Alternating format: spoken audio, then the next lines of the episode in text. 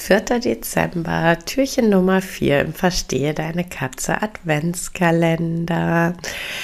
Ähm, kaum kommt die Advents- und Weihnachtszeit an den Himmel, ähm, ziehen ziemlich viele Lebensmittel in unsere Wohnungen und Häuser ein, die unseren Tieren gefährlich werden können. Und äh, das sind zum einen, äh, ja, so diese ganzen äh, Schokoladengeschichten. Ähm, Rosinen sind toxisch für Katzen.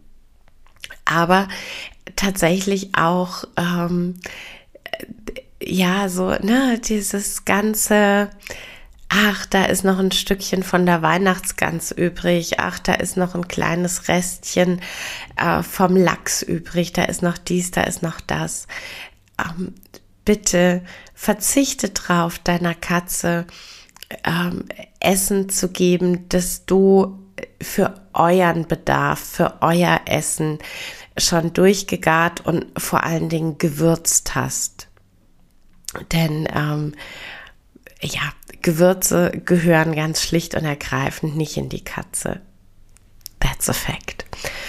Äh, du kannst deiner Katze aber total gerne ein Stückchen von eurem Braten abgeben, bevor du ihn würzt und zubereitest, einfach als rohe Mahlzeit. Äh, das geht bei Rind und Kalb und allen Sorten von Geflügel und das geht bei Lamm und das geht bei Wild. Ähm, eine große Ausnahme bitte Schwein und Wildschwein. Die beiden bitte nicht roh verfüttern. Und ähm, ja, ansonsten dann lieber wirklich einen Schnibbel vom rohen Fleisch der Katze abgeben, als äh, dann was stark überwürztes.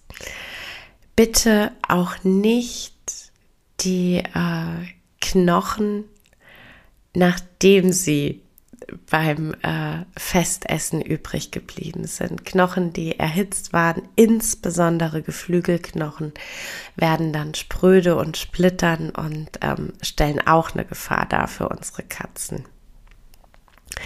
Was du aber ähm, tatsächlich auch machen kannst, wenn du sagst, deine Katze ähm, mag aber gar kein ähm, rohes Fleisch oder ähm, wie auch immer, Du kannst aus äh, Fleischabschnitten, aus äh, den Knochen, die du vielleicht vorm Garvorgang auslöst, aus diesen ganzen ähm, ja quasi Abschnitten und Küchenabfällen, äh, kannst du für deine Katzen eine wunderbar kräftige Brühe kochen und einkochen und ähm, kannst dann auch diese äh, Fleischbrühe äh, zum Beispiel in äh, Eiswürfelformen einfrieren und äh, hast dann ähm, ja so ein kleines Topping, was du übers Nassfutter geben kannst oder im Sommer eine Möglichkeit, zusätzliche Flüssigkeit der Katze äh, schmackhaft zu machen.